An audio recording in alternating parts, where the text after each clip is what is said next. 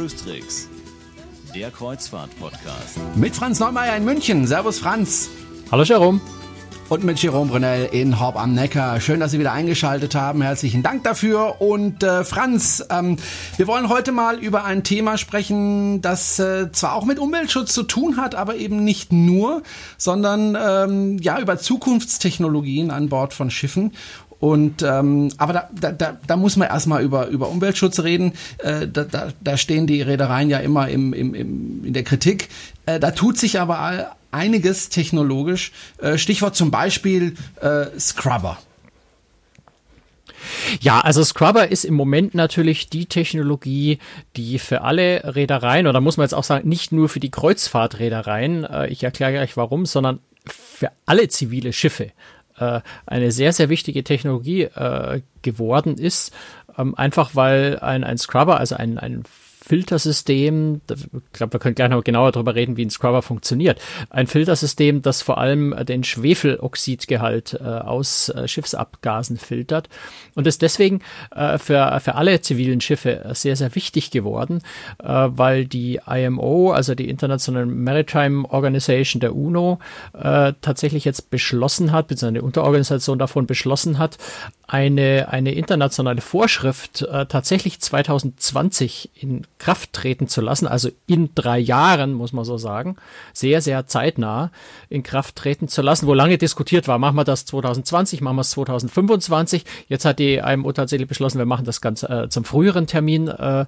das heißt, ab diesem Zeitpunkt müssen weltweit auf allen Meeren die Schadstoffe äh, aus den Schornsteinen beziehungsweise der Schwefelgehalt in den äh, Treibstoffen, die verwendet werden auf Schiffen, ähm, auf 0,5 Prozent Schwefelgehalt reduziert werden oder eben das Äquivalent in den Abgasen.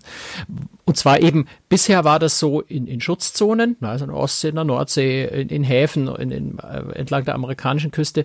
Äh, jetzt gilt das weltweit auf allen Meeren, also egal wie weit von der Küste entfernt. Ab 2020 muss dieser 0,5 Prozent Grenzwert weltweit eingehalten werden.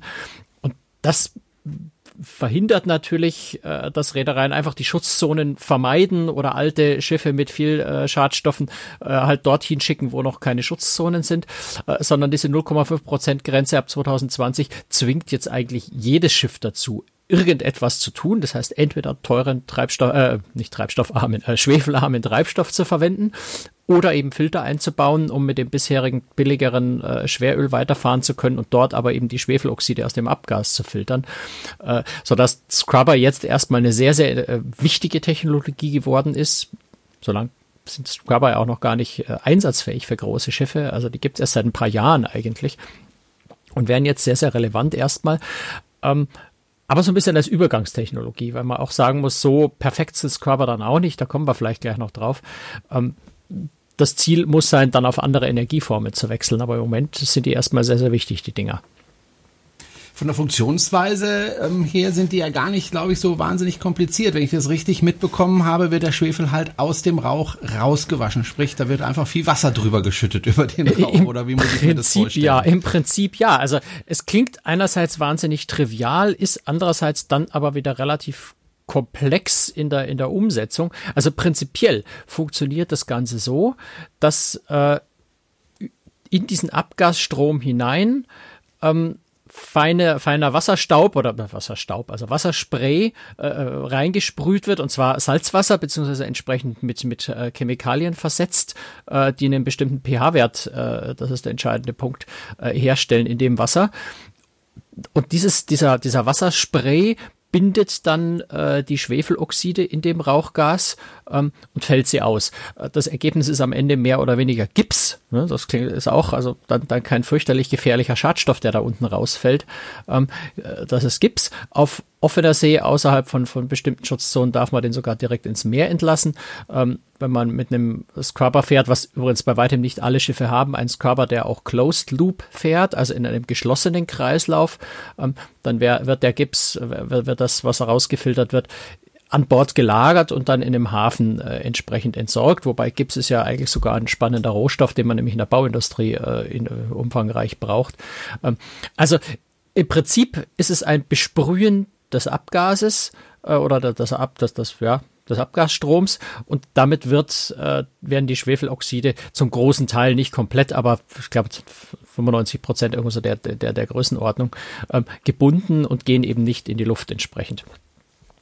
Die, Schwierig die Schwierigkeit dabei, eine der Schwierigkeiten, da gibt es natürlich viele technische Schwierigkeiten, das in der Umsetzung, deswegen hat es auch so lange gedauert, sowas funktionsfähig hinzukriegen. Natürlich zum einen das gewaltige Volumen, muss ja denken, dass man da wirklich äh, Kraftwerke auf so einem Kreuzfahrtschiff hat, die äh, die die äh, 20, 30, 40 Megawatt äh, Leistung bringen.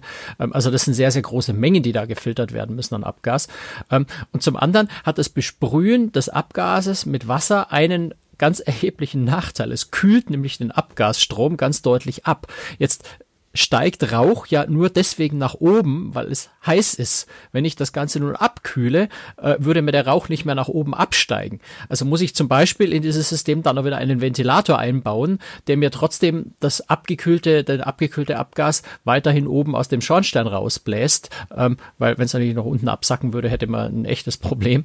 Ähm, also da sind ganz viele so, so kleine Problemchen mit drin. Auch setzt sich natürlich äh, dadurch, dass der Strom vielleicht etwas langsamer strömt, mehr, äh, mehr Ruß zum Beispiel an den Schornsteininnenseiten ab. Da kann man ja nicht einfach mal mit dem Schrubber hingehen, um das zu putzen. Das heißt, man braucht automatisierte Reinigungssysteme.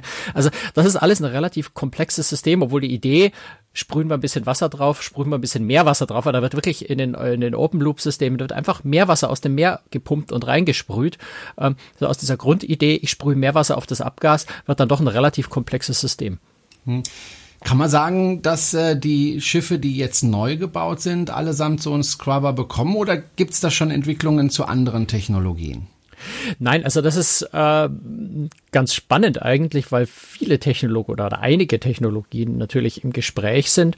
Und äh, ich war, ich war diese Woche, also wenn wir jetzt ausstrahlen, dann letzte Woche äh, auf dem Kreuzfahrtkongress in Hamburg, der einmal im Jahr stattfindet. Und da war eine ganz, ganz spannende Panel-Diskussion äh, dabei. Da war Monika Griefahn, die Umweltdirektorin von AIDA, ähm, Jens Scharner, ich muss das kurz ablesen, äh, der Geschäftsführer der Hafenentwicklungsgesellschaft Rostock ähm, und äh, Dr. Helge Wendenburg, der ist Abteilungsleiter für Wasserwirtschaft im Bundesumweltministerium. Äh, die haben da genau über diese Themen diskutiert. Und äh, das Jetzt habe ich mich verheddert. Ich weiß gar nicht mehr, was ich jetzt sagen wollte für, äh, für Aufzählung. äh, Zukunftstechnologien. Ähm, genau. Äh, und, und die waren sich eigentlich absolut einig, alle, dass ähm, Scrubber einfach eine Übergangslösung sind, die eben jetzt im Moment nötig sind, die einzige sinnvolle Alternative zu teurem schwefelarmen Treibstoff, die Umweltvorschriften ab 2020 weltweit auch zu erfüllen, dass Scrubber aber eben eine Zwischenlösung, eine Notlösung sind, ähm, um die Zeit zu überbrücken, bis man bessere Treibstoffe, bessere Antriebsmöglichkeiten für Schiffe gefunden hat, die eben auch auf großen Schiffen und in großem Stil einsetzbar sind, äh, um diese Zeit bis dahin zu überbrücken. Und diese Zukunftstechnologien sind äh, Elektro- oder Hybrid, ähm, Brennstoffzellen, LNG als Treibstoff, äh, was sicher am, am, äh, in einer näheren Zukunft äh, am relevantesten wird. Also da gibt es einige Technologien, die aber eben noch nicht so weit sind, dass man sie vollständig einsetzen kann überall, beziehungsweise natürlich auch nur auf Neubauten letztendlich wird einsetzen können, weil die Umbauten zum Teil viel zu aufwendig wären, ähm, um, um beispielsweise LNG plötzlich äh, zu haben, weil man Tanks an Bord bräuchte, die man einbauen müsste. Das kann man nicht einfach einen Öltank durch einen LNG-Tank ersetzen, weil das ganz andere Technik ist. Ähm, das heißt, die Scrubber sind eine Technologie, die jetzt die Zeit überbrücken, bis immer mehr Neubauten tatsächlich eben zum Beispiel LNG haben ähm, oder mit anderen Technologien arbeiten können. Du weißt ja, ich brenne für Elektromobilität. Ähm, da haben wir ja schon öfter offline sozusagen miteinander drüber gesprochen. Und äh, daher weiß ich, dass es natürlich kein leichtes Thema ist. Ein Auto ist jetzt, äh, ja, wenn es Batterien hat, so bis zu zwei Tonnen schwer oder knapp drüber. Ähm, Batterien sind schwer und brauchen viel Platz. Trotzdem die Frage, glaubst du, dass es irgendwann mal dazu kommen wird, dass auch Kreuzfahrtschiffe ähm, rein mit Strom fahren, also auch die komplette Strecke und nicht nur kurze Abschnitte? Glaubst du, das wird irgendwann möglich sein? Also irgendwann denke ich schon, die Entwicklung in dem Bereich geht ja sehr rasant voran. Und wenn man schaut, wie die Reichweite sich bei Autos in den letzten Jahren erhöht hat, ähm, die Batterien oder, oder Akkukapazität gibt ja immer mehr her und vielleicht findet man da auch noch neue Techniken, neue Ideen. Ähm, nur muss man natürlich berücksichtigen, wenn ich ein Auto heute habe, das, äh, das eine Reichweite von 100, vielleicht jetzt bis zu 400 Kilometer, glaube ich, im Moment hat, ähm, da komme ich jetzt mit dem Kreuzfahrtschiff nicht so wahnsinnig weit, äh, wenn ich, wenn ich äh, mit dem Auto, ja, vier Stunden, 400 Kilometer weit fahre. Ein Kreuzfahrtschiff muss ja ja eigentlich permanent fahren. Äh, selbst wenn das Schiff im Hafen liegt, braucht es relativ viel Energie, weil ja der ganze Hotelbetrieb noch laufen muss. Das heißt, man kann dann auch nicht sagen, im Hafen, äh, während das Schiff dann mal acht Stunden in Vecchia liegt, lade ich die Akkus wieder auf, sondern auch in der Zeit wird ja Strom, äh, also Energie benötigt. Insofern ist es auf dem Kreuzfahrtschiff wesentlich komplexer und schwieriger. Aber äh, wenn wir uns äh, Hurtigruten anschauen, die haben ja gerade neue Schiffe in Auftrag gegeben, die tatsächlich äh, ja, Hybridantrieb haben sollen. Ähm, das erste Schiff, was da in Dienst geht, äh, sagt Hurtigruten im Moment wird in der Lage sein, mit den Akkus, die sie an Bord haben, etwa eine halbe Stunde ähm, nur elektrisch zu fahren. Das zweite Schiff soll dann schon mehr kommen, wobei man sich da auch schon technisch noch nicht so sicher ist, ähm, wie viel mehr dieses mehr sein wird. Ähm, aber das zeigt, dass zum einen äh, die Technologie so weit ist, dass Reedereien anfangen, es einzusetzen, ähm, auszuprobieren, wo es also auch offensichtlich wirtschaftlich sinnvoll sein kann, äh, jetzt schon. Und zeigt auch, dass die Entwicklung eben relativ schnell vorangeht, so dass man äh, sagt, gut, wir bauen jetzt mal die Akkus ein, die in der Lage sind, etwa eine halbe Stunde äh, das Schiff fahren, betreiben zu lassen. Also nicht nur das Fahren, sondern eben auch da der Hotelbetrieb, äh, sind Expeditionsschiffe in dem Fall relativ kleine. Sagen aber dann auch schon, der nächste Neubau, der also das Jahr oder zwei Jahre später folgen soll, wird schon deutlich mehr können und wir werden dann auch das alte Schiff entsprechend mit der neuen Technologie nachrüsten, sodass auch das erste Schiff, was da kommt, dann eine höhere Reichweite äh, rein elektrisch hat. Also da geht schon mal recht viel. Und wenn man sich anschaut, äh, wie solche, wie, wie diese, dieser Hybridantrieb bei Hurtigruten geplant ist, dann merkt man auch schon, wie viel, äh, wie viel Spaß da drin sein kann, gerade wenn man die, die Hybridfähigkeiten anguckt. Ähm, das sind nämlich nicht nur der Elektroantrieb, der da natürlich irgendwo umweltfreundlich fährt, wo man auch sagen muss, die Elektrizität, der Akku muss auch irgendwie geladen werden. Das heißt, in dem Fall wird er tatsächlich geladen wiederum mit fossilen Treibstoffen, die in der, in der Maschine erzeugt werden, äh, verbrannt werden. Aber ähm, ich kann die Maschinen effizienter laufen lassen, weil so ein typischer äh, Dieselgenerator auf einem Kreuzfahrtschiff, der hat einfach zum Beispiel eine optimale Drehzahl. Ähm, der verbraucht im Verhältnis zur Energieproduktion am wenigsten Treibstoff bei einer bestimmten Drehzahl. Jetzt fährt aber ein Schiff mal langsam, es fährt mal schnell, es liegt mal im Hafen und fährt gar nicht. Das heißt, der Energiebedarf auf einem Schiff ist schwankend. Gleichzeitig sollte der Dieselgenerator gleichmäßig laufen, damit er möglichst optimal läuft.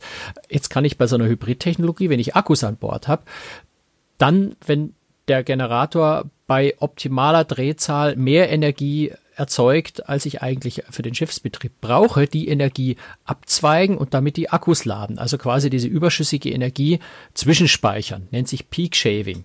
Ähm, dadurch läuft die Maschine effizienter und ich schmeiße aber trotzdem die Energie, die ich drüber hinaus produziere, nicht weg, sondern ich lagere sie eben in den Akkus zwischen und kann sie später dazu verwenden, ähm, meine Maschine für eine halbe Stunde abzuschalten und eben nur auf Akku zu fahren.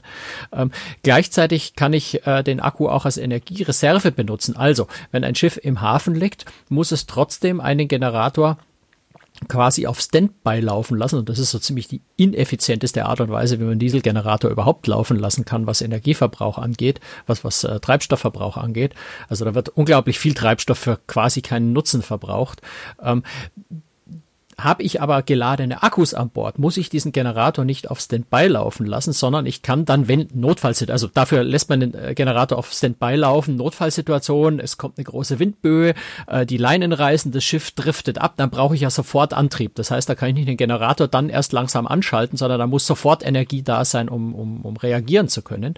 Ähm, statt aber jetzt einen Standby-Dieselgenerator laufen zu lassen, habe ich ja die Akkus, äh, habe also Energie, die, sich, die ich sofort einsetzen kann, so dass ich auch da dann zum Beispiel eben in einer Hafenliegezeit ähm, Energie spare, weil ich diesen Generator abschalten kann, weil ich hier die Akku äh, als Notfallreserve für den Fall habe, dass ich schnell Energie brauche. Also das sind so ganz viele Mechanismen, die man äh, tatsächlich in dem Zusammenhang auch benutzen kann, so dass es nicht nur um diese halbe Stunde Fahrzeit auf Akku geht, sondern tatsächlich um eine wesentlich effizientere Nutzung auch der der traditionellen der Dieselaggregate äh, an Bord, ähm, so dass da mehr Energieeinsparung rauskommt und und, und umweltschonenderes Verhalten des Schiffs rauskommt, als man so auf den ersten Blick äh, vielleicht, vielleicht annimmt, wenn man sagt, naja, das kann irgendwo mal eine halbe Stunde auf, auf, auf Akku fahren, das ist ja nicht viel. Äh, es ist tatsächlich wesentlich mehr als nur diese halbe Stunde. Und das ist ganz spannend. Und wenn man das weiterdenkt und sagt, das ist die Stand der Technologie jetzt, ähm, heute und, und das ist schon großer Fortschritt im Vergleich zu vor ein paar Jahren, dann kann man damit rechnen, dass natürlich in den kommenden Jahren sich da noch sehr viel, sehr viel mehr tut und da noch ganz viel Musik drin ist und sehr viel mehr möglich sein wird. Hm. Im Moment sieht es für mich so aus, man hat hier eine Technologie, man hat dort eine Technologie, äh, die man ja ein bisschen einsetzen kann und kombiniert gibt es einfach einen geringeren Treibstoffverbrauch. Ich denke da auch zum Beispiel an die Technologie der Blubberbläschen, nenne ich das immer, mhm. so wie das glaube ich die AIDA Prima zum Beispiel hat, äh, um einfach die Reibung Ja, bei Celebrity, bei Royal Caribbean, ja. das wird inzwischen bei ganz vielen Schiffen okay. eingesetzt. Ah, wusste ich nicht. Ähm, jedenfalls, da wird einfach dafür gesorgt, dass durch diese Bläschen die Reibung zwischen dem Wasser und dem Rumpf äh, einfach geringer wird. Ich habe davon aber in letzter Zeit wenig gehört. Äh, jetzt sind die Schiffe ja schon ein bisschen unterwegs mit dem. Hast du mal was gehört, ob das tatsächlich zu weniger Treibstoffverbrauch geführt hat? Gab es da mal eine Äußerung der Reedereien? Ja, das tut's. Also die, die sind überall zufrieden damit. Deswegen wird, wird diese Technologie ja auch bei neuen Schiffen äh, sehr häufig äh, jetzt eingesetzt. Es ist schon so normal geworden, dass man gar nicht mehr groß darüber redet. Das gehört einfach zu den vielen vielen, vielen Maßnahmen, die dazu beitragen, Energie zu sparen. Und das ist ja letztendlich äh, nach wie vor, auch wenn wir jetzt über, über neue Technologien reden, dass wir fossile Brennstoffe oder zumindest auf, auf Erdöl basierende Brennstoffe nach und nach abschaffen kann, irgendwann mal, äh, das, äh, wo man gerade aktuell sehr viel mehr und vor allem sehr schnell mehr tun kann, ist an allen möglichen Stellschrauben zu drehen, um insgesamt den Energiebedarf der Schiffe zu senken. Und da passiert ja wahnsinnig viel. Also da hat man wirklich Fortschritte von 30 Prozent Einsparung im Vergleich zu fünf Jahre älteren Schiffen. Also das, da, da kann man sehr, sehr viel erreichen und dazu gehört eben entsprechender Rumpfanstrich. Auch die Aida Prima hat ja diesen, diesen speziellen neuen Rumpfform, ähm, die auch dazu beiträgt, äh, effizienter zu sein, weniger Widerstand im Wasser zu haben, dadurch weniger Treibstoff für dieselbe Leist äh, für dieselbe Strecke zu benötigen, zum Beispiel. Äh, die hm, wie es bei AIDA heißt, äh, von, von Mitsubishi entwickelt dieses Malzsystem, also die, die Blubberbläschen, die, der, der Luftblasenteppich unter dem Rumpf, der den Reibungswiderstand des Schiffsrumpfs im Wasser reduzieren soll. Ähm, ja, wir reden über LED-Lampen statt normalen Glühlampen, die viel, viel energiesparender an Bord sind. Wir reden über, äh, so, das gibt es jetzt auch schon ganz lange, äh, Solarpanels auf dem Dach, die so viel Energie produzieren, dass man zumindest mal die Aufzüge an Bord äh, mit der Energie betreiben kann. Also es sind ganz, ganz viele kleine Maßnahmen, die auch ständig verbessert werden, wo auch ständig neue Ideen noch dazukommen. Ähm, intelligente Klimaanlagen nicht nicht zu vergessen. Ne? Klimaanlagen ist äh, Klimaanlage ist so einer der äh, wesentlichen Verbraucher äh, neben den Küchen im Hotelbetrieb auf einem Kreuzfahrtschiff. Äh, dort kann ich sehr, sehr viel einsparen, wenn ich zum Beispiel wie bei TUI Großes auf mein Schiff, ich glaube mit der Mein Schiff 3 haben sie das das erste Mal eingesetzt, eine äh, Klimaanlage, die selbst, selbst lernend ist, wenn man so will. Also das hat, hieß damals, äh, dauert, kann bis zu einem Jahr dauern, bis die perfekt gelernt hat. Aber die beobachtet Temperaturentwicklung, die beobachtet Passagierströme, die weiß irgendwann mal, dass wenn das Abendessen um 18 Uhr im Hauptrestaurant beginnt und es dort äh, Filet Mignon gibt, dass dann 2350 äh, Leute, das ist vielleicht ein bisschen zu viel für das Schiff, 568 äh, Leute im Durchschnitt äh, dorthin gehen, um das Filet Mignon zu essen. Und wenn ich weiß, zu einem bestimmten Zeitpunkt sind an einer bestimmten Stelle 568 Leute, dann kann ich die Klimaanlage perfekt so regeln, dass genau bei Anwesenheit von 568 Leuten, die entsprechend mit ihrer Körpertemperatur den Raum äh, erwärmen, äh, ich mit der Klimaanlage, mit der Kühlung genau diesen Leuten, der, der Erwärmung durch diese Leute entgegenwirken kann. Und ich muss nicht spekulativ mal sagen, hm, vielleicht kommen auch 1000 Leute, ich kühle den Raum mal ein bisschen tiefer runter und dann kommen doch nur 500 irgendwas, dann ist der Raum zu kalt, die Passagiere meckern und ich habe einen Haufen Energie verbraucht für die Kühlung, die gar nicht nötig gewesen wäre. So eine Klimaanlage lernt und weiß immer besser, auch im Voraus schon, wo welche Temperatur, wo wie viel Kühlung oder Heizkraft im, im Winter notwendig ist und kann dadurch wesentlich weniger, äh, muss dadurch wesentlich weniger Energie einsetzen und hat gleichzeitig für, für die Passagiere noch ein angenehmeres Temperaturgefühl. Also das vielleicht so als Beispiel, um zu zeigen, wie komplex, wie, wie, wie, äh, wie aufwendig zum Teil die Technologien sind, die da dahinter stecken. Ähm, und all diese vielen ja, mehr oder weniger kleinen Maßnahmen zusammengenommen, bringen tatsächlich enorme Einsparung an Energie, was vor allem, das muss man auch sagen, bei der Energieeinsparung, wenn ich, wenn ich Energie einspare und nicht nur Abgase filtere, äh, spare ich ja nicht nur Schwefeloxid oder, oder Stickoxide, sondern ich spare auch die gesamten restlichen Schwermetalle, die in Abgas drin, drin sind. Und vor allem, das kann ja kein Filter der Welt, äh, ich reduziere den CO2-Ausstoß. Und das ist ja so einer der wichtigsten äh, Klimafaktoren, die wir zurzeit haben, dass wir versuchen, den CO2-Ausstoß zu reduzieren. Und mit LNG ist ein fossiler Brennstoff, der tatsächlich, da kommen wir gleich noch drauf, 30 äh, Prozent weniger äh, CO2 äh, bei gleicher Energiemenge erzeugt. Ähm, aber alles, was auf Erdöl basiert, ist es völlig egal, ob ich Schweröl oder, oder Leichtöl oder Marinediesel oder, oder, oder Kerosin oder was auch immer nehme. Der CO2-Ausstoß ist nahezu identisch bei all diesen Treibstoffen. Und CO2 kann ich tatsächlich mit solchen Treibstoffen nur reduzieren, wenn ich den Verbrauch als solchen runterkriege. Und wir reden das vielleicht auch noch so als, als aus dem Umweltbericht von, von AIDA, den habe ich jetzt hier gerade von 2004, das hat sich vielleicht inzwischen ein bisschen verbessert, ähm, ist aber jetzt nur exemplarisch, weil das dürfte bei allen anderen Rädern rein nicht groß anders sein, ähm, ist bei, äh, bei AIDA im Flottendurchschnitt pro Person und Kreuzfahrttag entstehen immerhin 59 Kilogramm CO2.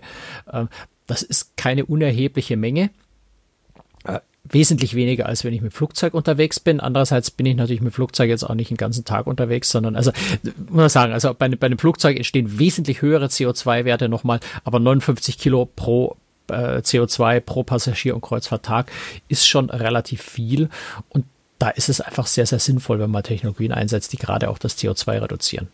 Wobei man ja sagen muss, wenn man zu einer Kreuzfahrt geht, muss man ja öfters auch mit dem Flugzeug hinreisen. Das käme ja dann noch dazu. Naja, du musst natürlich auch berücksichtigen, dass wenn du nicht auf die Kreuzfahrt gehst, sondern wenn du in, in mein Lieblingsbeispiel, ein Ferienressort in Antalya fährst, wobei da fahren ja jetzt nicht mehr so viele Leute hin.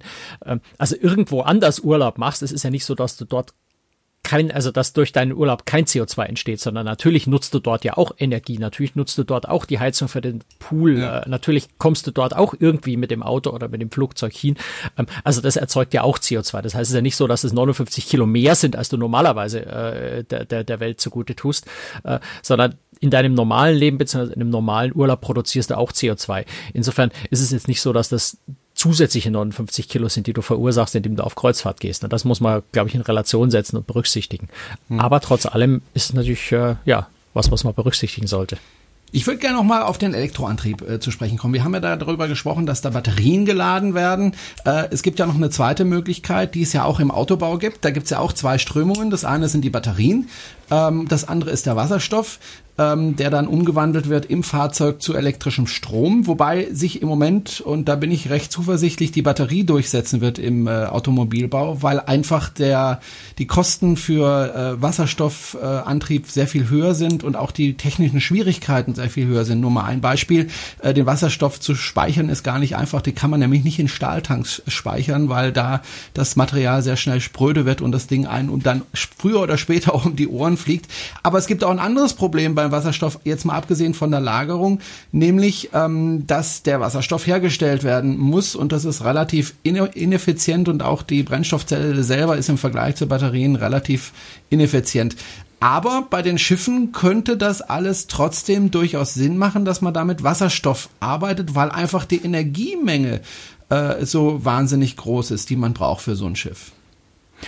Ja, also ich muss zugeben, ich kenne mich bei Brennstoffzellen technisch jetzt noch nicht so gut aus, weil das tatsächlich eine ganz, also keine ganz neue Technologie natürlich ist, aber im, im Kreuzfahrtbereich eine völlig neue Technologie ist. Es gibt tatsächlich jetzt mit Royal Caribbean äh, eine Reederei, die schon nächstes Jahr anfangen will, auf einem der Oasis-Class-Schiffe mit Brennstoffzellentechnik äh, ja, zu experimentieren, also erste Versuche zu machen, in der Realität auf einem Kreuzfahrtschiff zu versuchen, wie man damit am besten zurechtkommt, wie das am besten funktionieren kann.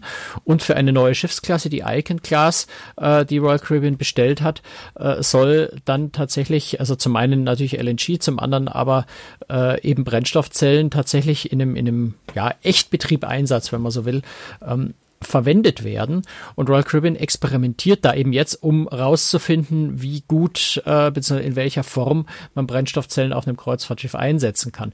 Sehr viel mehr und sehr viele Details sind dazu im Moment noch nicht bekannt und ich äh, gehe einfach mal davon aus, dass Royal Caribbean natürlich genau weiß, was sie da tun und ein großes Potenzial sehen, denn sonst würden sie es nicht machen. Royal Caribbean gehört jetzt bekanntermaßen nicht zu den Reedereien, äh, die, die, die, die nur aus Goodwill äh, wie verrückt in, in äh, Zukunftstechnologien äh, investieren, bei denen völlig unklar ist, ob sowas wird oder nicht, sondern äh, da gehe ich davon aus, dass sie sehr, sehr konkrete Vorstellungen schon haben, äh, was daraus werden kann und wie das funktionieren kann. Also sprich, sich auch wirtschaftlich sicher sind, dass es funktionieren wird in irgendeiner Form.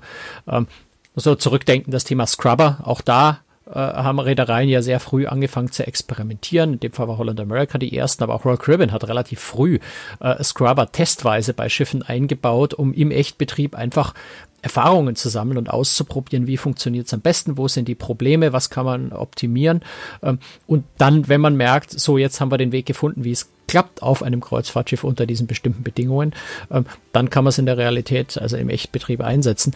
Ähm, also ich bin mir sicher, was sie, äh, dass sie wissen, was sie tun weiß aber über die Technologie zu wenig, um jetzt äh, sagen zu können, äh, wie, wie man das einschätzen muss, in welchem Umfang dann auch äh, Brennstoffzellen an Bord äh, eingesetzt werden. Für was? Ich denke, da muss man einfach noch eine Weile abwarten, um zu sehen, äh, was die Ergebnisse auch dieser Tests sind und äh, bis, bis eine Reederei dazu auch sich mal öffentlich äußert, äh, weil intern werden sie vermutlich schon einiges wissen, aber das werden sie jetzt öffentlich auch nicht so ganz äh, breit treten erstmal. Franz, äh, über eine Technologie haben wir noch gar nicht so wirklich gesprochen, nämlich über LNG. Das ist ja im Moment, das hast du vorhin schon gesagt, die Technologie, die jetzt erstmal äh, als allererstes relativ massiv auf den Markt kommen wird, ne, Franz? Ja, genau. Also LNG ist natürlich, wir haben jetzt über Brennstoffzellen, über Elektro äh, gesprochen. Das sind im Moment eher Nischen und in der Erprobungsphase. LNG ist in der Realität angekommen, hat lang genug gedauert, aber LNG ist jetzt so, dass viele Reedereien äh, in den kommenden Jahren äh, Schiffe bestellt haben, also ganz reguläre, teure, große, äh, neue Kreuzfahrtschiffe bestellt haben, die auf LNG äh, als Treibstoff äh, ausgelegt sind. Ähm, und insofern kann man davon ausgehen, und zwar auch eben nicht wieder nur in der Kreuzfahrt, sondern auch äh, in, der, in, der, restlichen zivilen Schifffahrt, dass LNG erstmal sehr, sehr große Bedeutung kriegen wird äh, jetzt für die Zukunft. Ähm, einfach weil es eine Technologie ist, die wegkommt von der erdölbasierten, äh, von erdölbasierten Antrieben mit all ihren äh, Problemen, vor allem eben was, äh, was, was äh, Schadstoffe angeht. Ähm, LNG hat äh, 30 Prozent, 20 bis 30 Prozent weniger äh, CO2-Ausstoß. Es entsteht kein Schwefel, äh, es verursacht keinen Feinstaub, es hat 80 bis 90 Prozent weniger Stickoxide. Also das ist schon mal ein sehr, sehr großer Fortschritt im Vergleich zu Erdöl äh, Treibstoffen. Ähm, und ist insofern äh, spannend, weil einfach die Technologie jetzt ausgereift ist. Man guckt, der AIDA Prima äh, fährt zwar jetzt auf hoher See noch nicht äh, mit, mit LNG, soweit war die Technik da noch nicht, kann aber eben im Hafen äh, mit LNG betankt werden. Äh, sprich, im Hafen kann dann eine, läuft eine Maschine weiter und wird von außen äh, mit, mit LNG gespeist. Ähm, aber in, in glaube, in zwei Jahren oder drei Jahren geht das erste Schiff äh, in Dienst, äh, bei dem eben tatsächlich statt Schweröl äh, LNG im Einsatz ist, wobei man auch sagen muss, das sind Dual-Fuel-Motoren. ich bin mir sicher, die Reedereien werden auch noch ein, äh, einen Tank irgendwo haben, wo sie, wo sie MGO mit an Bord haben, um sicherzugehen, dass wenn LNG ein Problem auftritt, dass man, dass man noch auf einen Alternativtreibstoff wechseln kann. Aber die Idee ist, diese Schiffe mit LNG zu betreiben. Ähm, und da liegt die Zukunft. Ähm, da sind sich, äh, ich habe vorhin das schon mal angesprochen, ja auch bei dem, bei dem Kreuzfahrtkongress in Hamburg, wo auch äh, der, der Vertreter des Bundesumweltministeriums da war, ähm, da sind sich alle eigentlich einig, dass das die Technologie der näheren Zukunft erstmal ist. Waren sich aber auch alle einig, dass es nach wie vor ähm, noch ein bisschen schwierig ist, weil äh, gerade auch das ganze Thema Regulatorien, äh, Vorschriften, äh, Verfahrensabläufe für LNG, für LNG-Betankung, für LNG-Nutzung ähm, noch äh, ja schwierig ist. Also es hat im Prinzip jeder jeder Hafen hat für sich selbst eigene äh, kleinstaaterische Regeln, wie mit LNG umgegangen werden muss, darf, soll, kann. Ähm, und das macht es natürlich gerade auch für Reedereien, aber auch für Anbieter von LNG, also für Ölkonzerne wie Shell, die natürlich auch im LNG-Geschäft äh, intensiv äh, tätig sind, äh, relativ schwierig, sich einzustellen auf die neuen Bedingungen. Und da muss tatsächlich auch gesetzgeberisch international äh, noch einiges passieren, damit man das vernünftig einzieht. Also als, als wirklich als, als albernes Beispiel, wobei es ist eher traurig als albern, ähm, die Aida Prima kann im Augenblick in Hamburg nicht mit LNG betankt werden, obwohl das auch schon gemacht wurde, weil irgendjemand in Hamburg, ich möchte jetzt da niemandem was Böses tun, ich kenne die Motivation dahinter nicht, äh, auf die Idee gekommen ist zu sagen, nein, in Hamburg brauchen wir jetzt unbedingt eine, eine, eine ähm, stationäre Pumpe an Land. Wir dürfen also nicht von dem Tanklaster direkt ins Schiff reinpumpen, sondern wir brauchen eine stationäre Pumpe, die dieses LNG vom Tanklaster ins Schiff reinpumpt. Nachdem diese Pumpe im Moment in Steinwerder nicht existiert, sondern erst angeschafft und aufgebaut werden muss, können sie also in Hamburg im Moment nicht äh, mit LNG im Hafen äh, den, den Motor betreiben. Äh, das sind so diese, diese albern, also diese Absurditäten eigentlich im Zusammenhang mit LNG. Und da gibt's in jedem Hafen eben diese kleinstaaterischen Einzelregeln. Hier ist es da, da muss man die Regel folgen, die sind unter Umständen widersprüchlich zueinander. Also da muss tatsächlich noch einiges passieren, aber ich bin, bin mir ganz, ganz sicher und ich bin überzeugt, dass sich das regeln wird. Allein schon, weil die Reedereien ja die, die Umwelt, also die, die, gerade auch diese Schwefelgrenzen ab 2020 erfüllen müssen. Und LNG ist eigentlich das, äh, neben den Scrubbern, die man natürlich äh, als, als Filter einbauen kann, die aber auch ganz schön teuer sind, gerade für neue Schiffe LNG eigentlich die Technologie ist, die wesentlich wirtschaftlicher und sinnvoller ist, ähm, als neue Schiffe noch mit, mit Schweröl und Scrubbern zu bauen. Insofern wird sich da sehr viel tun, es muss sich sehr viel tun, ähm, aber LNG ist erstmal die, die Technologie, die ganz sicher in den, in den nächsten, ja, weiß ich nicht, zehn Jahren, vielleicht auch noch länger, ähm, den Markt 20 Jahren den Markt dominieren wird.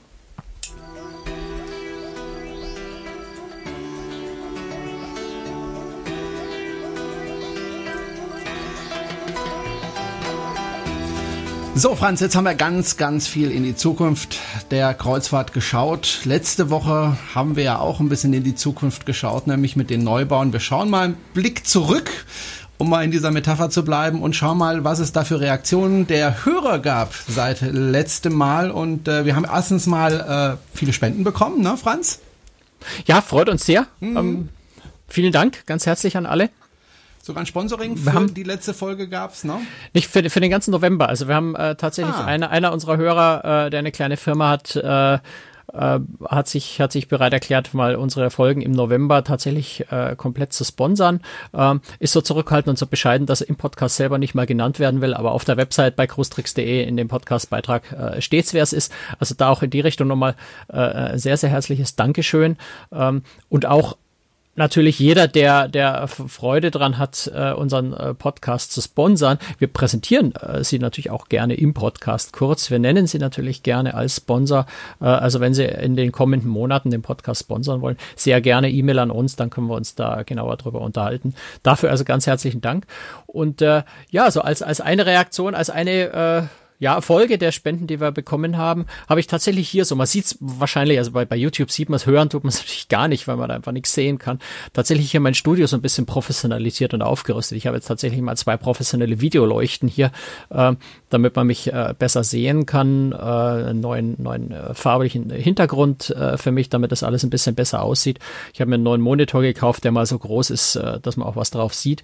Ähm, also ich habe hier so mein Studio einfach mal ein bisschen professioneller gemacht. Das war alles nicht so, nicht so ganz so toll. Also allein in der Hinsicht ist es schon äh, mein schöner Fortschritt und äh, das als Beispiel genannt, was wir auch mit dem Geld dann so äh, immer wieder auch machen. Genau, zum Beispiel auch bei mir im Studio sozusagen äh, habe ich ein bisschen was verbessert. Äh, wer ähm, auf YouTube geschaut hat, hat vielleicht gemerkt, dass die Kamera mir immer folgt, wenn ich mich bewege. Auch das habe ich mir von dem Geld geleistet. Ähm, ich bin mir noch nicht sicher, ob das so toll ist, aber äh, mir gefällt's. Ähm, ja, äh, wir haben ja gesagt, äh, Spenden ist natürlich eine Art und äh, Weise, wie man uns zeigen kann, dass man das wertschätzt, was wir hier tun. Äh, die andere Art und Weise ist natürlich, uns weiter zu empfehlen. Wir freuen uns immer, wenn Sie uns weiterempfehlen, wenn die Hörerzahlen steigen. Und was ich auch gesagt habe, Kommentare äh, sind so eine Sache, wo wir uns drüber freuen. Ich möchte jetzt heute, weil die Sendezeit jetzt langsam sich zu Ende neigt, nicht auf die Kommentare äh, zu sprechen kommen. Da können wir vielleicht nächstes Mal drauf kommen, ne, Franz, dass wir einfach mal wieder ähm, Kommentare beantworten. Wenn Sie nämlich Fragen haben oder was äh, anderer Meinung sind als wir oder vielleicht da Rückfragen haben, dann machen Sie das einfach in die Kommentare und äh, dann antworten wir Ihnen erstens mal auf der Webseite, natürlich auf großtricks.de, aber genau. ab und zu auch auf dem Podcast. Ich würde sagen, Franz, das verschieben wir auf nächste Woche, beziehungsweise übernächste Woche.